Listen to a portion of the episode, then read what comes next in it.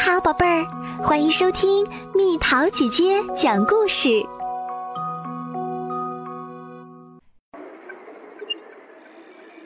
万能的炸药。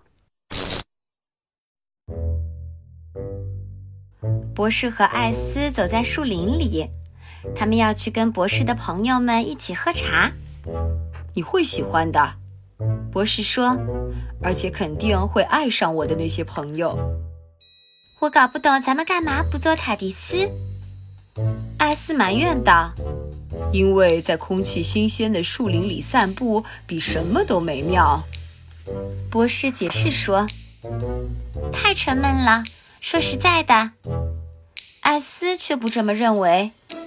走段沉闷的路，去看你那些沉闷的朋友。”谁说的？肯定很有意思。博士说。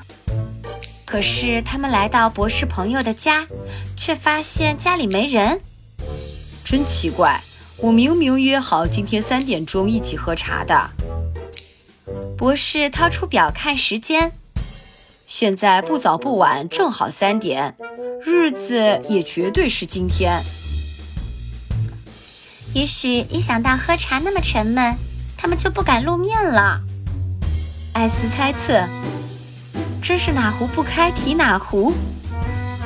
就在这时，博士发现通向树林的一串串脚印，看起来是刚留下的，而且有串脚印像是大猫的。哈哈，事情从沉闷变得有趣啦！艾斯说。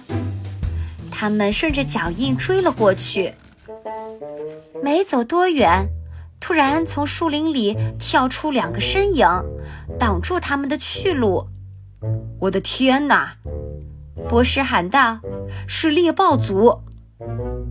哈，这会儿功夫，事情就从有趣变成刺激啦！我有办法抵挡他们。艾斯在包里翻找起来。我认为这不是明智之举。博士大声说。博士和艾斯迅速离开小路，在灌木丛中飞奔，冲向下面的峡谷。可是，一棵倒下的大树挡住了他们的逃生之路。天哪！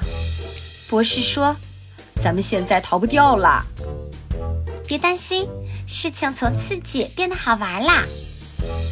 艾斯从包里掏出炸药，把它炸开就好啦。我认为这不是明智之举，博士说：“咱们还是爬过去吧。”来到峡谷顶上，他们看见不远处有个身影。那人说不定能帮助咱们，博士说。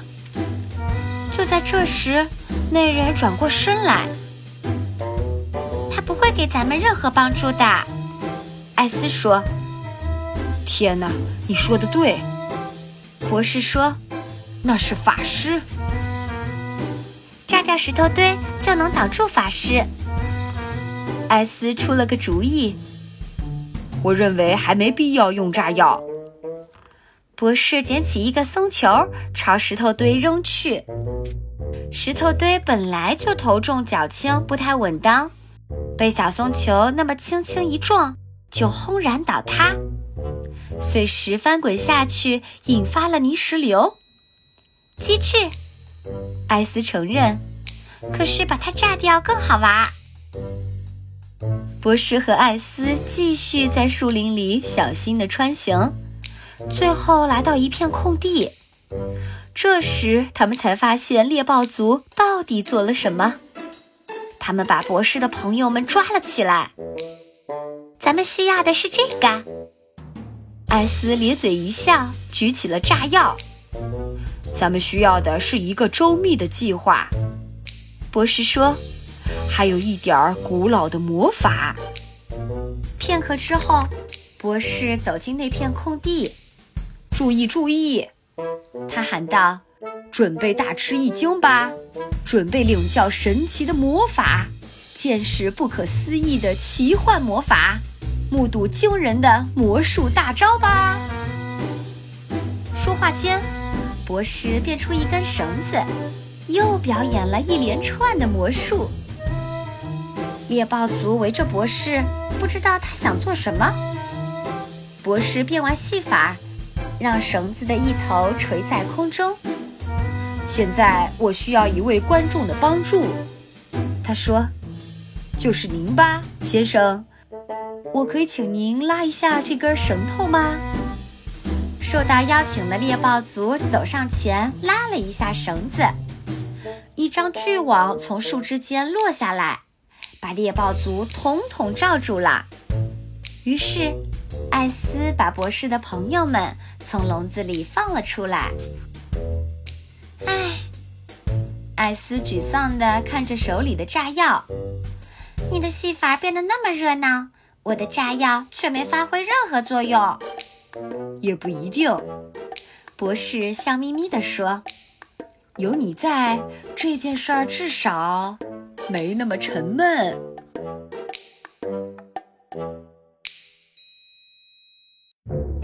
好啦，小朋友们，故事讲完啦。为你介绍第七任博士。神秘博士是一位来自加里弗雷星球的时间领主，他有两颗心脏，拥有重生的能力。第七任博士是神秘博士的第六次重生，他习惯戴着一顶白色礼帽，手拿问号手柄的黑伞，好像随时要献上一场喜剧表演。